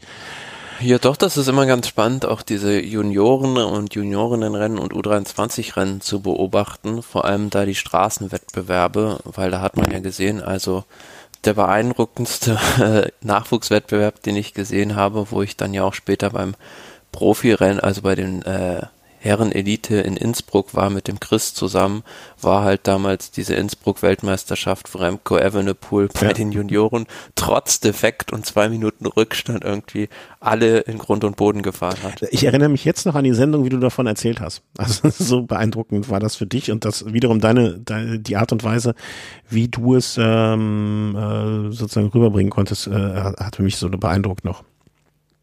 Ja, insofern. Ja das mal reingucken, damit man dann ähm, später weiß, wen, wen man in drei, vier Jahren dann im, im Profi-Peloton sieht, wie er alles oder sie auch alles auseinander nimmt. Ja, kommen wir schon zum Punkt Sonstiges, wenn ich das richtig sehe, oder? Jo. Was wir sonst noch so haben. Und da nehmen wir jetzt wahrscheinlich das ein oder andere Mal auch Bezug schon oder noch auf das, was wir eben schon geäußert haben. Ähm, da haben wir zum Beispiel natürlich die Sache, ach so, äh, ja, ich habe es jetzt in einer anderen Reihenfolge im Kopf gehabt. Ähm, Sörensen stirbt bei Unfall im Rahmen der WM. Das hat mich am, ähm, wann war das, wann, wann kam die Meldung raus? Gestern oder vorgestern? Das war, meine ich, am Samstag. Samstag. Ich habe es morgens, morgens sehr, sehr früh gehört und ich dachte erst, das kann doch gar nicht sein. Also irgendwie, dann habe ich den Namen gegoogelt und habe noch keine Newsmeldung gesehen. Das war aber auch sehr, sehr, sehr früh am Tag. Ähm, nee, am heutigen Sonntag, ja, ja ja, ähm, hatte dann aber auch irgendwie einen anderen Fahrer im Kopf. Ich hatte einen anderen Fahrer so im Bild im Kopf, was es auch weder besser noch schlechter macht, sondern einfach ähm, ähm, ähm, ja anders. Äh, ja, schlimme Sache, ne? Vom Auto angefahren worden, wenn ich das richtig in Erinnerung habe. Ja, Chris Anker Sörensen, der ja, lange Zeit äh, bei Saxo Bank beispielsweise oder Tinkoff gefahren ist und mittlerweile äh, als TV-Experte fürs dänische Fernsehen gearbeitet hatte, war halt äh, in seiner Rolle bei der WM auch und äh, war da unterwegs auf einer Ausfahrt in Belgien und wurde dann von einem Auto angefahren und wenige Stunden später ist er dann im Krankenhaus ja mit erst 37 Jahren verstorben. Ja kann man immer nur den Familien oder der Familie das Beste wünschen. Ne? Das ist äh, einfach tragisch. Also das ist, ich meine, ob es ein Profi erwischt oder einen von uns, das ist so oder so genauso tragisch. Ich meine, wenn man den Namen jetzt schon mal kennt, also dann äh, das, das bekommt dann immer, weißt du, wenn ich in der Zeitung lese, hier irgendwie klingt blöd, aber 47-jährige Frau auf dem Kölner Ring überfahren worden und verstorben, dann finde ich das immer sehr schlimm. Aber wenn man noch so Gesicht irgendwie dazu vor Augen hat, finde ich das auch nochmal, obwohl es genauso, obwohl der Mensch wenig, genauso viel wert ist wie der andere, finde ich es auch immer noch mal. Das ist effektiv ja. so, ja. Und äh, er ist natürlich jetzt äh, der breiteren Öffentlichkeit dadurch natürlich bekannter, sage ich jetzt mal. Aber ja, es ist jedes Mal wieder aufs Neue schockierend. Und ähm, gut, ich habe jetzt gelesen, dass da scheinbar äh, das Auto Vorfahrt gehabt hätte, aber das macht die Sache dann auch nicht wieder besser oder wie gesagt, spielt bei sowas dann immer eine untergeordnete Rolle. Ja, also ich und ich. Es ist schon sehr schlimm, wenn ein Autofahrer die Schuld daran trägt, einen anderen Menschen zu töten bei einem Unfall. Also wenn, wenn er schuld ist. Aber ob er jetzt schuld ist oder der Fahrradfahrer schuld ist, das macht den Verstorbenen auch nicht wieder lebendig. Und egal welche Strafe der Fahrer kriegen würde, wenn er Schuld hätte oder keine Strafe kriegt, wenn er nicht Schuld hätte, dieses, dieses, dieses Gegeneinander, dieses, dieses Töten klingt so hart, ne? aber dieses, dieses Verletzen anderer oder dieses, das, das muss halt irgendwie aufhören. Und ich weiß auch nicht wie. Und äh, wir sind wahrscheinlich die Letzten, die da irgendwie ein Patentrezept haben, außer dass man sagt, passt auf euch auf, nehmt Rücksicht aufeinander, sowohl wenn ihr auf der einen Seite am Lenker sitzt, als auch wenn ihr auf der anderen Seite am Lenkrad sitzt. Ähm, das, das ist das Einzige. Also ich, ich gehöre noch zu denjenigen, die auch trotzdem gerne noch ab und zu im Straßenverkehr mit dem Rennrad unterwegs sind, bin aber auch froh, wenn ich im Bergischen Land dann bin, wo weniger Autos unterwegs sind und so eine Gravel-Veranstaltung, wie ich sie gestern gefahren bin, wo man weite Teile auch auf Wegen unterwegs ist, die nichts mit Straßen, nichts mit Autos zu tun haben, wo einem Autos nicht begegnen, finde ich zusehends attraktiver. Ja, und wie gesagt, also mh, hm, das klingt vielleicht komisch, aber ich fühle mich halt, wenn ich mit dem Rennrad jetzt sage ich mal äh, auf einer normalen Ausfahrt bin, sehr sicher, aber wenn ich hier irgendwie im Stadtverkehr unterwegs bin, mhm. ist es einfach die Hölle und du musst jederzeit damit rechnen, dass du irgendwie umgefahren wirst. Ja, ja. Ja, also für mehr Miteinander als gegeneinander vielleicht äh, oder mehr Aufmerksamkeit füreinander. Das ist, glaube ich, das, was man einfach immer wieder predigen muss und auch den Autofahrern predigen muss und selber ist aber auch vorleben, indem man sowohl auf dem Fahrrad als auch dem Auto Vorbild, äh, im Auto dann da Vorbild ist. Ähm, Miguel Anke Lopez kehrt zurück zu Astana. Naja, das äh, kam, also für mich war ja eher die Frage nur noch, wohin geht es, nicht äh, wann geht es weg. Und das kam jetzt aber dann noch recht, recht zügig, sag ich mal. Da hat es hinter den Kulissen wahrscheinlich doch ordentlich gefeuert. Ja, also Movistar hat sich dann doch dazu entschlossen, den Vertrag von ihm aufzulösen, nachdem es da ja diesen Vorfall bei der Spanien-Rundfahrt gab, was wir auch schon lange thematisiert hatten, äh, dass er sich da quasi geweigert hat, irgendwie weiterzufahren um Platz fünf oder sechs. Und ja, jetzt dann zurück zu Astana. Ähm, ja, für, für, für das Team Movistar finde ich schon irgendwie ein zweischneidiges Schwert, weil klar, einerseits äh, kannst du so einen Typen sage ich jetzt mal, nicht so einfach weiter beschäftigen, der sie so das Image ramponiert hat. Mhm. Aber auf der anderen Seite haben sie ja auch jetzt nicht, äh, wie soll ich sagen, ein ganzes Arsenal an Fahrern in der Hinterhand, die Top-Ergebnisse einfahren können. Naja, aber so ein, ähm, ähm, so ein Mikla Lopez ist jetzt nicht, woran was ich da sehr interessant finde oder oder so mh, mm, auch ein, ein, ein, ein Licht aus einer anderen Ecke auf die ganze Aktion beleuchtet. Wenn du Astana bist, ne? Und den Fahrer Miguel Anke Lopez schon, wie lange ist er da vorher schon gefahren? Schon ein paar Jährchen. Ne? Also zwei, drei Jahre habe ich schon so in Erinnerung, dass er da war. Mhm. Er geht weg von dir. Ähm, und ich habe auch ein bisschen leichtes Heilen, merke ich gerade. Ich weiß nicht, woran das liegt, aber wir machen es jetzt einfach mal. Also er war von 2015 bis 2020, er war fünf Jahre bei dir. Kommt dann zu dir als Teammanager und sagt, ich möchte das Team mal wechseln, ich muss mal woanders hin, da kriege ich mehr Geld und, und, und, und. Und dann sagst du, okay, alles klar, kann ich verstehen, wir können dir nicht mehr geben, geh zum Team Movistar. Wenn dieser Miguel Anke Lopez, den ich jetzt fünf Jahre glücklich in meinem Team hatte, zu einem anderen Team geht und dann ein Jahr später wieder anklopft und sagt, ey, das sind alles Idioten beim Movistar, kann ich wieder zurück. So, dann, und ich ihm dann die Tür aufmache und sage, komm rein, setz dich, hier hast du deinen Vertrag, alles super dann wirft das auf mich, für mich ein sehr, sehr gutes Bild auf Miguel Angel Lopez, auch ein gutes Bild auf Astana. Aber dass die, die fünf Jahre mit ihm zusammengearbeitet haben, ihn mit Kusshand wiedernehmen und die anderen, die ihn nach einem Jahr rausschmeißen, wegen einer etwas strittigen Rennsituation, wo man den Fahrer vielleicht auch ein bisschen nachvollziehen kann, dann wirft das nicht das beste Licht auf Movie für mich. Nee, das ist absolut richtig. Aber ja, weiß nicht genau, wie, äh, wie genau da die Entscheidung jetzt begründet wurde bei Movistar, ihn äh, da rauszuwerfen. Ähm, ja, aber ähnlicher Fall finde ich wie Sam Bennett bei Bora, der dann zu der König gegangen ist und jetzt sozusagen da wieder äh, zu seiner ehemaligen großen Liebe zu Bora zurückkehrt. Ja. Und für mich wirft das immer das deutlich schlechtere Licht auf das Team, was nach einem Jahr die Konsequenzen sieht, seinen Fahrer rausschmeißt. Ähm, weil, hey, die Astanas haben fünf Jahre mit dem zusammengearbeitet und wenn die ihn direkt wieder nehmen, scheint es in diesen fünf Jahren sehr, sehr gut gelaufen zu sein. Wenn Astana, Astana, für Astana natürlich ein Glücksfall, ne? Also da sind ja jetzt nicht mehr so viele Topfahrer auf dem Markt irgendwie und die haben ja fürs nächste Jahr, jetzt sage ich mal, nicht die stärkste Mannschaft unbedingt. Und äh, so jemanden da jetzt einfach so unter Vertrag nehmen zu können, ist natürlich ja ein sehr, sehr guter Coup. Hätte, hätte Astana gesagt, äh, sehr geehrter Herr Lopez, vielen Dank für Ihre erneute Bewerbung, aber wir sehen davon ab, Sie zu verpflichten, dann hätte ich gesagt, okay, dann scheint Miguel Angel Lopez wirklich ein sehr, sehr, sehr schwieriger Typ zu sein, weil also zwei solche Teams in zwei Jahren zu verschleißen, da gehört schon einiges zu. Da muss man schon Ron Dennis sein oder Mark Cavendish, um sowas hinzukriegen. Aber äh, das ähm, weiß ich nicht. Also das, ich, ich war nach dieser ganzen Aktion so ein bisschen ähm, naja, schwierig. Ähm, ähm, ähm, meine, meine Grundsympathie gegenüber Anke Lopez hatte einen kleinen, kleinen Klatzer, Kratzer bekommen. Aber nachdem ich das gelesen habe, dachte ich, na gut, also da scheint es ja dann doch, äh, scheint, scheint ja doch, sag ich mal, auf der anderen Seite deutlich mehr kaputt zu sein als bei ihm. Insofern war das für mich eine freudige Nachricht.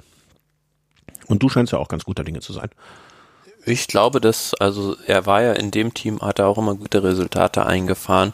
Kann ich mir schon vorstellen, dass es wieder gut funktionieren wird. Mhm. Toni Martin fährt keine Resultate mehr ein, es sei denn, er wird am Mittwoch nochmal Weltmeister. Das finde ich jetzt nochmal, also das finde ich cool. Also wenn ihm das ermöglicht. Du meinst am Sonntag? Äh, nee, fährt er nicht auch bei der Mixed-Geschichte mit? Äh, da habe ich jetzt keinen äh. Überblick über die Startliste.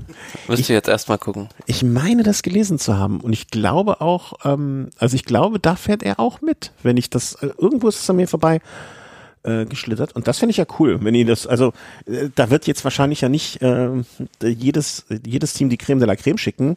Da ist das, wie heißt das im Englischen, vielleicht so eine Low-Hanging Fruit. Und ähm, wenn, wenn sie da ihm nochmal ein Weltmeistertitelchen geben, schenken könnten zum Abschied, wird man, glaube ich, äh, vielen eine Freude machen. Ähm, ja, aber danach hört er auf. Also dann ist Schluss aus Feierabend, buff, baff, vorbei mit der ganzen Geschichte mit dem Radfahren. Und wie wir schon festgelegt haben, wird er dann Polizeipräsident von Cottbus. Äh, ja, und äh, ist so ein bisschen kurios, ne? In der letzten Sendung hatten wir ja schon die Meldung, dass Dan Martin aufhört und jetzt auch Toni Martin, also zwei Martins weniger. Ja, hoffen wir mal, dass hoffen wir mal, hoffen wir mal, dass nach Dezember nicht St. Martin noch aufhört. Oder Guillaume Martin. Oh, ja. Aber andererseits äh, erklärt das natürlich ein bisschen was, was wir auch in der letzten oder vorletzten Sendung hatten. Äh, der Wechsel von Ron Dennis zu Jumbo. Ähm, mhm. Da haben wir doch gesagt, okay, die haben doch einen Bolzer in der Ebene, warum wollen die noch einen zweiten Bolzer? Also warum besetzen die diese Rolle zweimal? Jetzt macht das natürlich auch viel mehr Sinn. Ja, schon. Toni Martin ist ja jetzt quasi derjenige gewesen, auch der immer äh, auf den Flachetappen der war, der über Kilometer sich vors Feld spannen konnte, um da die Fahrer zurückzuholen. Ähnliche Aufgabe wird dann wohl Rowan Dennis übernehmen können. Ja, und insofern, das macht dann natürlich totalen Sinn. Das Interessant fand ich auch noch äh, so ein bisschen die Argumente mh, von wegen sein Sturz, wie viel ist das noch wert, wie viel, wie sicher sind die Strecken und so weiter. Klingt für mich alles sehr überzeugend. Also ich, vor allen Dingen finde ich immer, wenn, wenn ein Fahrer schon darüber nachdenkt, aufzuhören, Mhm. Wenn dieser Impuls schon kommt, dann weiß man ja schon, okay, da, ne, dann ist es ja, vielleicht auch das Richtige. Letztlich muss man ja auch so ein bisschen sagen, die letzten zwei, drei Jahre war Toni Martin schon fast immer so ein bisschen so ein Sicherheitsrisiko fürs Peloton. Also wie viele Stürze er auch teilweise ja ohne eigene Schuld irgendwie involviert war, das war schon nicht mehr mit ansehnlich. Also da äh, war er, wie gesagt, auch nicht immer selber schuld, aber ähm, nach so vielen schweren Stürzen denkst du halt ja auch irgendwann, gut, äh, mich hat's jetzt oft genug getroffen, mhm. warum muss ich mir das mit 36 Jahren noch weiter antun? Ja. Und 15 Jahre als Profi. Ja, und wenn man mal so auf sein Palmaris jetzt blickt, äh, hat er was erreicht, was nicht viele geschafft haben. Also war viermal Zeitfahrweltmeister. Ähm, natürlich herausstechen tun auch noch die fünf Etappensiege bei der Tour. Hm. Klar, Paris-Nizza hat er gewonnen, ähm, vier Etappen bei der Tour de Suisse, zwei bei der Vuelta und ja, er hätte ja auch fast mal die Tour de Suisse gewonnen und da bin ich ja heute immer noch der Meinung, hat ihn so ein bisschen Patrick Lefebvre mies in die Karten gespielt, wenn er damals da eine Mannschaft auch nur mit einem bergtauglichen Helfer und nicht nur mit Sprintern gehabt hätte, hätte er hm. das Ding auch gewonnen zehnmal deutscher Meister. Ähm, muss man auch erstmal machen. Was, das Einzige, was ihm so ein bisschen fehlt, ist mal ein Giro-Sieg, ne? Die Etappe beim Giro. Die hat er nie gewonnen. Nee, glaube nicht. Nee. Also. Dafür war er da wahrscheinlich auch, ja, zu, zu wenig da. irgendwie, ja, zu, zu selten irgendwie von seinen Mannschaften hinbeordert worden. Ja, ja, ja. Er war natürlich im, in den, in seiner letzten Karrierephase jetzt ab 2019 bei Jumbo Wismar natürlich überwiegend mit Helferrollen, Helferaufgaben betraut. Mhm. Ich guck gerade mal, also ich überlege, ob der, also wann er zuletzt mal den Giro gefahren ist überhaupt. Also zuletzt ist er ihn 2018 gefahren. Da ist er beim Zeitfahren Zweiter geworden. Das ist natürlich verflucht ärgerlich. Weil so ein, also ich finde immer, so, wenn ich jetzt ein Profi wäre, so bei jeder Etappe, bei jeder großen Rundfahrt mal eine Etappe gewonnen zu haben, wäre ja irgendwie so für so Nö, Menschen. Da gibt's nicht, nicht so viele, die das schaffen. Ja, und es gibt ja auch so Menschen, da gehöre ich so ein bisschen auch zu so, so, so Komplettierung. Weißt du, man möchte ja alles komplett haben. Und das äh, äh, fehlt ihm so ein bisschen. Ich, ich sehe aber auch gerade, er ist wirklich 2018 den Giro gefahren, aber vorher wenn ich das richtig überblicke, ich bin jetzt schon mal 2012 zurück, mhm. ist er noch nie den Giro gefahren. Was ja, und was schwierig macht, eine Etappe zu gewinnen. Was natürlich noch so ein bisschen bitter immer für ihn gewesen ist, ist halt Olympia, der Olympiasieg, den er gerne gehabt hätte. Ne? In Rio war er der Zwölfter im Zeitfahren. Ja, und 2012 stand ihn, meine ich, da ein gewisser Bradley Wiggins vor der Sonne. Ja.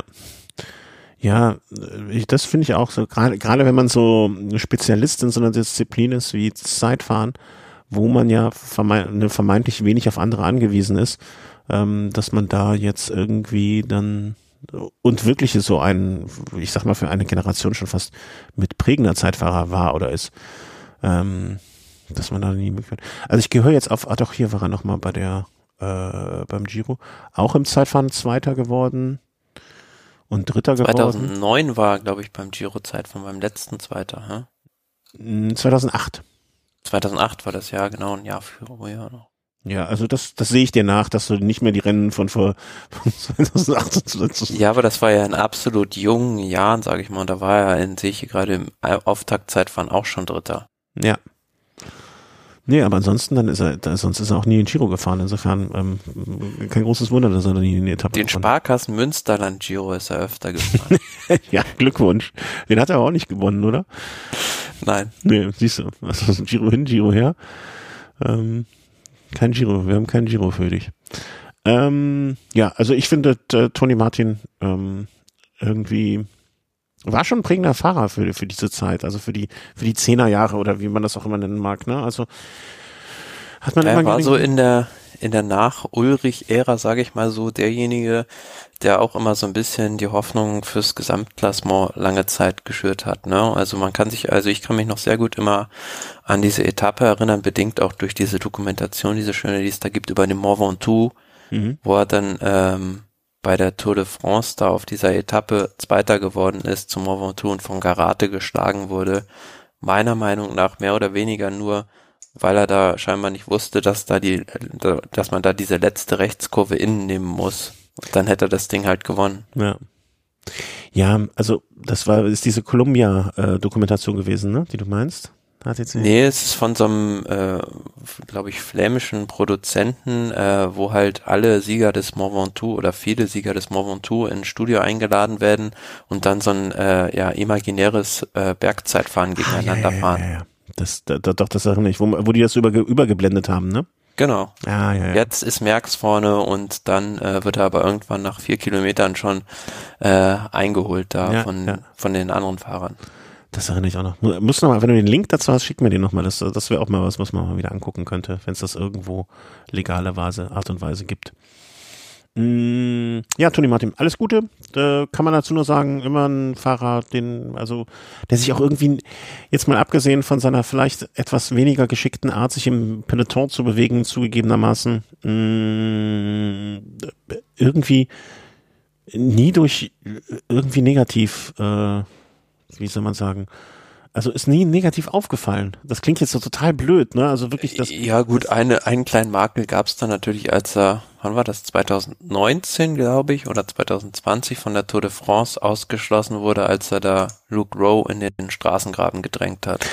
Ja, das war aber. Aber ansonsten hast du absolut recht. Also für die 15, 15 Jahre einmal irgendwo einen weg, weg, wegkicken. Ja, Ansonsten war er natürlich auch immer ein Fahrer, der sich, äh, muss man ihm hoch anrechnen, sehr klar positioniert hat, auch im Kampf gegen Doping. Ja. Und auch für die, also war ein, dieser Fahrersprecher war, glaube war das mal nicht auch mal kurz?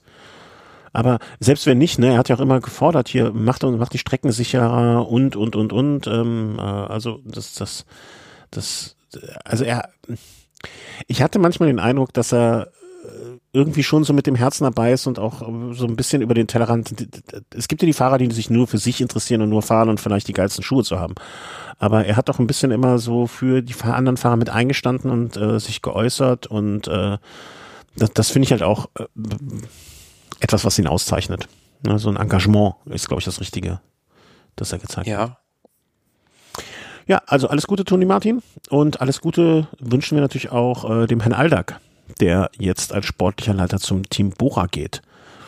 Ja, Rolf, alles ja, Gute. Ja, mutmaßlich, ne? Also. Ach, ist das bis jetzt noch ein Gerücht? Das ist bislang ja nur ein Gerücht. Oh, oh, oh nicht, dass wir jetzt hier, uh, hm, nicht, dass, dass jetzt hier. Äh, Bora Hans Grohe, also das ist ja definitiv, dass da mit dem Abgang von Peter Sagan auch äh, ja dieses ganze Management um Jan Wallach, der da auch sportlicher Leiter war, äh, gehen wird.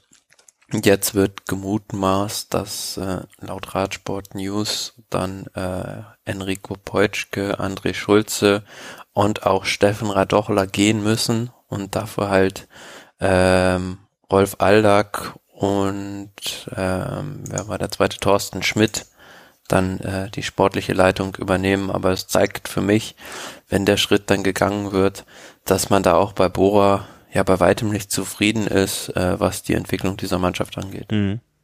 Naja, also das klingt jetzt, äh, dass die jetzt gehen müssen, das klingt so hart, finde ich, ne? Also wie sie ein Rausschmiss, ne? Ich meine, vielleicht gehen die auch mit Sagern einfach mit, ne? Und das ist so, so ein, so ein ja, glaube ich jetzt eher nicht bei, nee? bei dieser deutschen Fraktion um Beutschke, Schulze und Radochler, dass die da so eng mit Sagern verbandelt sind, dass die da auch mit zu Total gehen können, weil es wären ja drei Sportdirektoren, die da ja, sozusagen. Aber was ist der Grund dafür, dass sie gehen müssen? Also die Leistung von Bora Hansgrohe? Ich, ich kenne zu wenig, also mit diesem, also wenn ich mich, wenn ich mich jetzt noch ein bisschen im Fahrerkarussell auskenne, aber das sportliche Leiterkarussell, das ist, das steht auf dem Rummelplatz in einer ganz anderen Ecke, wo ich mich rumtreibe. Ja, ich glaube einfach die Entwicklung der Mannschaft, also von, von Seiten des Sponsors oder aber auch äh, von Seiten von Ralf Denk, sieht man halt, wenn man selbst daraus posaunt, man will das beste Team der Welt werden, dass da nicht genügend rauskommt. Also sie haben ja unheimliches Potenzial, aber mhm. es gibt halt immer noch Fahrer, die das nicht vollständig ausschöpfen. Also wir reden ja auch immer gerne mal über Lennart Kemner, was der seit seinem Wechsel zu Bora erreicht hat. Klar, er hat diese Tour-Etappe gewonnen, aber seit Mai kein Rennen mehr bestritten mhm. beispielsweise. Oder auch einen Fahrer wie Emanuel Buchmann, der jetzt beim Giro klar unglücklich ausgeschieden ist, aber dann hat man ihn da bei der Tour de France eingesetzt, ähm, um den fünften oder sechsten Platz von Wilko Keldermann abzusichern. Ne, hätte man vielleicht auch besser zu Vuelta schicken können. Mhm. Oder auch einen Pascal Ackermann, der im ersten Halbjahr eine schwache Saison abgeliefert hat und nicht an sein Leistungsniveau gekommen ist. Und da denke ich schon, dass man da bei Bora äh, vom Sponsor und auch äh, von Ralf Denk aus genauer mal hingeguckt hat und jetzt eine Analyse vorgenommen hat und gesagt hat, gut, da brauchen wir jetzt dann vielleicht einen neuen Impuls mit so einem Mann wie Rolf Aldag, der jetzt auch gezeigt hat, in diesem Jahr, wo er zu Bahrain dann gegangen ist, dass er da den Erfolg auch äh, mitbringen kann. Die letzte Minute schneide ich so aus und schicke das Ralf Denk, dass der das bei jeder Pressekonferenz zu dem Wechsel einfach so vorspielt, okay? War das eine Bewerbung als Pressesprecher für Hans Grohe? Ich glaube, das wäre ein bisschen zu kritisch gewesen. Ja, das hätte man vielleicht noch ein bisschen sanfter formulieren können. Äh, noch bist du ja nicht äh, desjenigen äh, Lied ich singen, ne? Also noch, aber schön. Also jetzt hat jeder auch verstanden. Einmal kurz eine Gesamtanalyse in 60 Sekunden plus äh, Ausblick auf das, was kommt. Äh, ja, ja. ja, aber es ist ja unheimlich faszinierend, ne? Überall, wo äh, so Ralf Aldag, Rolf Aldag äh, hingeht, hat er da auch scheinbar Erfolg. Also damals bei HTC dann schon, bei Quickstep, die hat er da alle mit an die Weltspitze gebracht und ähm, Bahrain jetzt auch, die unheimlich viele Siege holen bin dann gespannt, ob er das auch mit äh, zu Bora nehmen kann, wenn das dann Wirklichkeit werden sollte. Und mir hat auch noch ein äh, Vögelchen gezwitschert, äh, zwar ist das nicht erst gestern passiert, sondern schon vor längerer Zeit, dass es auch nach wie vor ein sehr, sehr sympathischer Vogel sein soll. Also ne, der trotz dieses Erfolgs, den er mit, äh, das kann nicht schaden, auch als erfolgreicher Mensch erfol ähm, sympathisch zu sein. Einfach mal so gesagt. Ne? Ja, also man kann es ja auch nur aus der Ferne beurteilen. Ich kenne ja, nee, persönlich. Das, ja, nee, das haben ja Vögel gezwitschert, die da nah dran sind. Insofern ähm, äh, ist das eine Sache, der ich da durchaus Vertrauen und Glauben schenken mag. Ähm, das äh, werde ich dir off the record, wie man das so wunderschön sagt, dann nochmal sagen. Ähm, ja, also wünschen wir alles Gute und äh, vielleicht ist das, vielleicht gibt, gibt, äh, braucht es etwas länger noch da, aber bildet sich da doch etwas nochmal Großes äh, als, als Team auch. Und dass man dann irgendwann Ralf Denks Ansprüchen, äh, das Team mit den meisten Siegen zu werden oder das beste Team, ähm, vielleicht dauert das ja gar nicht mehr so lange, ne? so ein, zwei, drei, vier, fünf Saisons noch. Ähm, bis man das ja, dann hat. wenn ihn, wenn ihn dann nicht Patrick Lefebvre noch irgendwie wieder in die Karre fährt. Ja, du meinst wieder einen Fahrer raus, rauskauft, den er hinterher wieder zurückgibt? Ich weiß nicht. Wahrscheinlich. Warten wir mal ab. Warten wir ab und gucken mal. Wobei, da gibt's ja jetzt auch noch die Geschichte, also diese Saga zwischen, oder Fehde zwischen Patrick Lefebvre und Sam Bennett geht da jetzt noch weiter. Ach, Sam Bennett ist ja jetzt bei der EM, dann meine ich, äh, wieder am Start gewesen. Und ähm, ja, aber natürlich fürs Nationalteam dementsprechend äh, mhm. wollte da starten. Genau, also er hat das Rennen auch gar nicht beendet. Und äh, Patrick Lefebvre hat jetzt gesagt, er wird ihn bei jedem Klassiker, den es jetzt irgendwie noch gibt, äh, einsetzen. Einfach nur, damit er dann da noch fürs Team fahren muss. Aber man sieht ja jetzt auch, wenn man hier mal bei Pro Cycling Stats guckt, wurde er jetzt da schon bei zwei Rennen eingesetzt und beide tun hat Finish. ja, das ist, das ist auch wirklich das ist doch, also, dass sich erwachsene Männer, erwachsene Pure Schikane einfach. Ja, und das ist auch Kindergarten. Also, es ist doch wirklich, ne, klar fährt er dann los und steigt nach 20 Kilometern vom Rad. Und was hat Lefebvre denn davon, außer dass sein Team kleiner ist? Ja, nichts, äh, außer Gut, vielleicht ja. persönliche Befriedigung. Ja, aber welche Befriedigung hat er das denn, einen Profi dahinzustellen, der 20 Kilometer fährt und dann sein Rad an den Nagel hängt? Also das ist ja das ist das ist so ein bisschen wie beim Fußballmanager, wenn ich dann sage, äh, ich habe einen Spieler, den der der wechselt ablösefrei auf jeden Fall und ich schikaniere den dann noch und lasse den die ganze Zeit in der zweiten Mannschaft spielen. Ich habe zum Glück mit Fußball, Fußball grundsätzlich, Fußball-Computerspielen noch weniger und Fußball-Computer-Manager-Spielen am allerwenigsten zu tun. Deswegen kann ich diesen Gedankengang nicht nachvollziehen, auch wenn ich Inhaltliches verstehe. Ähm, ja, das, also, naja, bei Lefebvre haben wir ja schon oft genug. Äh, ich habe ja immer noch Angst, dass ich irgendwann meinen Anwalt schreiben hier in der Post hab. Nee, nee, nee, nee. Ähm, ja, Warten wir mal ab. Gucken wir uns eine schöne WM noch an. Ähm, ich denke mal, nach der WM steht dann direkt als nächstes Paris-Roubaix, um mal so noch die kommenden Rennen ähm, sich hier anzuschauen. Ja, das ist schon am 3. Oktober. Ja, das äh, zwei Wochen. Ne? Das ist der Sonntag danach. Ähm, mhm. bum, bum, bum, was haben wir dann noch? Danach kommt eigentlich nichts mehr, ne? Noch eine Woche Lombardei, später Lombardei, Lombardei und dann war's. Das mit diesem etwas komischen Rennzirkus dieses Jahr gut, das gut, sehr gut, dass so vieles stattfinden konnte. Ähm, das so ein bisschen nochmal.